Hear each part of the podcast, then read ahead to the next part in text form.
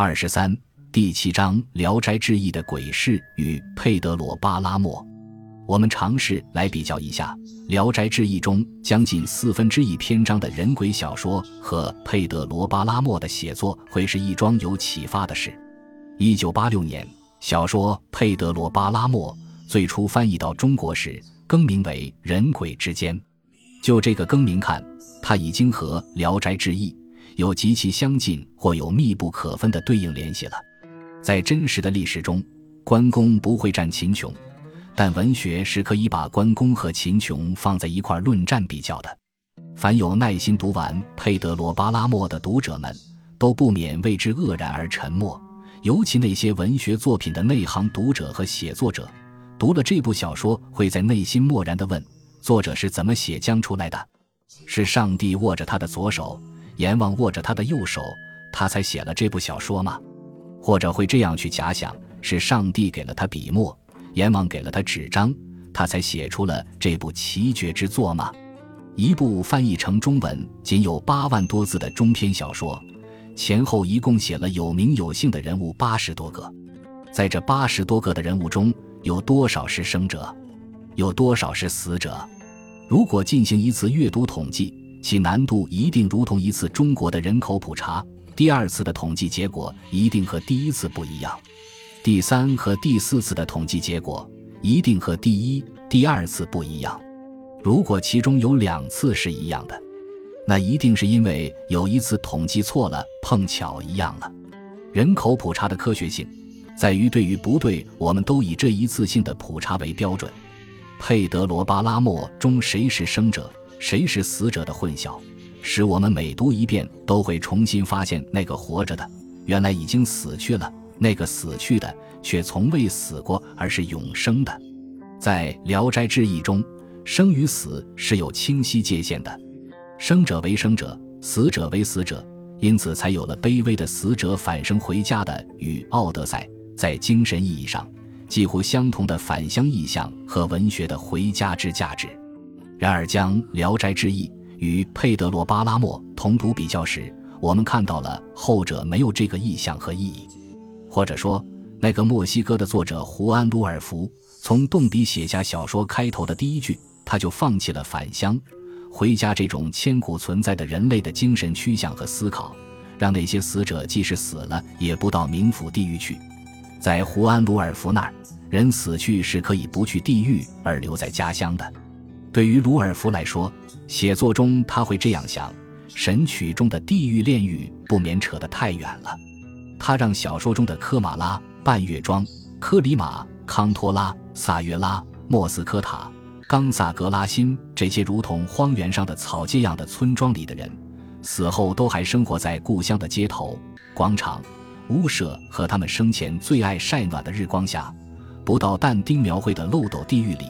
也不到蒲松龄描绘的冥府和幽界。他们确实已经死去了，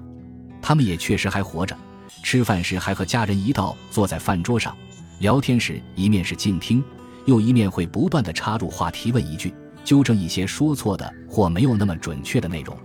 蒲松龄在他的写作中，生怕让读者不知道这个人物是鬼，是又返回人世的人。那个人物虽然和人一模一样，有血有肉，甚或比人更可爱，可他他终归不是人，是狐仙、牛马、虫雀或花草。让读者弄混了人和鬼狐妖异之界限，蒲松龄觉得那是写作者的过错或罪过；而在佩德罗·巴拉莫的写作中，让读者知道或很快知道了哪个人物是鬼是死去的人，那才是作者的过错和无能。《聊斋志异》中的人鬼之界是分明的，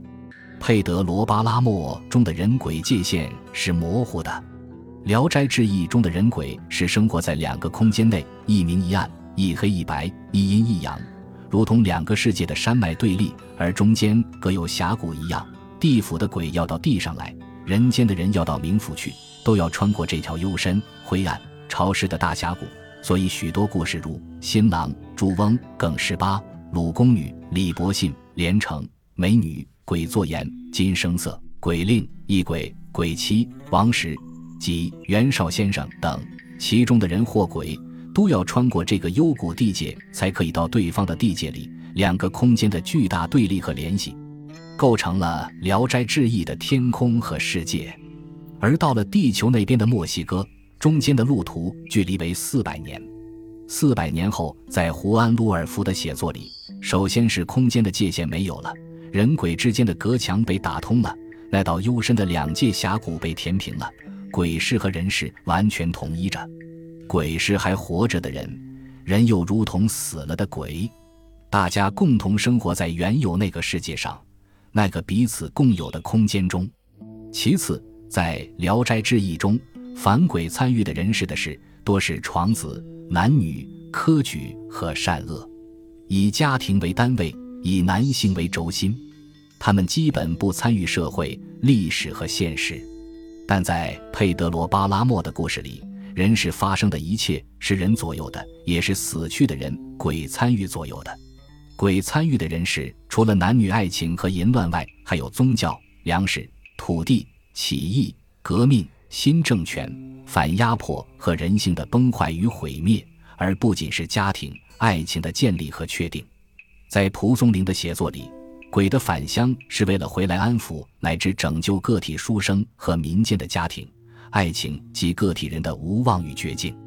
而历史、民族和国家大体来说是与鬼无关的。但在胡安·鲁尔夫的写作里，鬼是要和人一道创造个体，也要创造历史和集体的。第三，蒲松龄在写人鬼小说时，他最怕的是人们不懂他的故事和小说，所以我们看那么一篇或两篇就爱上蒲松龄的写作了。鲁尔福在写他的人鬼故事时。最怕的就是读者一眼就看懂，如一个村庄里的胡同，一眼从这端望穿到那一端，并看清了胡同里的这一户和那一家。所以他把故事随意的错乱、截断、重组、整合与拼接，同一时空的对话和非同一时空的对话交替与错置，梦境与时间随意的断开和联系，对话中套对话，故事中说故事，转述中再转述。刚一讲述就回忆，刚一回忆又讲述，把一个情节、一个人物的故事一次性的讲述完毕，是鲁尔福最为忌讳的事。于是，碎片化取代了现行故事的珠串结构和推进，如同一串有序的珠链被截断后，散落一地的珠子被他捡起归置在一个盘子里。但那每一颗珠子的颜色、纹路却是不同的，每一颗珠子也未必都是圆的同一物形的。读者要根据不同的颜色、物形重新去把这串珠链穿起来，且没有人第一遍就能把 A 珠穿在 A 的位置上，将 B 珠归在 B 的位置上，所以要多遍的阅读才能把故事的珠链穿成一个环，直到你个人认为你穿对了他的故事和写作。阅读佩德罗·巴拉莫是辛苦的，是要你去参与创作、重组故事珠链的。阅读《聊斋志异》的故事是轻松愉快的。躺在床头的灯光下，阅读如同可饮一杯新茶和老酒样。那么，佩德罗·巴拉莫的写作就好吗？当然好。《聊斋志异》的故事写作不好吗？绝对好。墨西哥的历史和文化和东方的传统文化大相径庭，如一脉山龙和一个湖泊的绝对不同样，也如一条现代的公路和人工驿站的山道决然不同样。那山脉、湖泊、小径、公路，自然形成的时代和地质环境是不同的；那修路和走在路上的人与马车、汽车也是决然不同的。然而，又真的那么不同吗？四百年的历史真的把东西文学和写作隔断分开了？本集播放完毕，感谢您的收听，喜欢请订阅加关注，主页有更多精彩内容。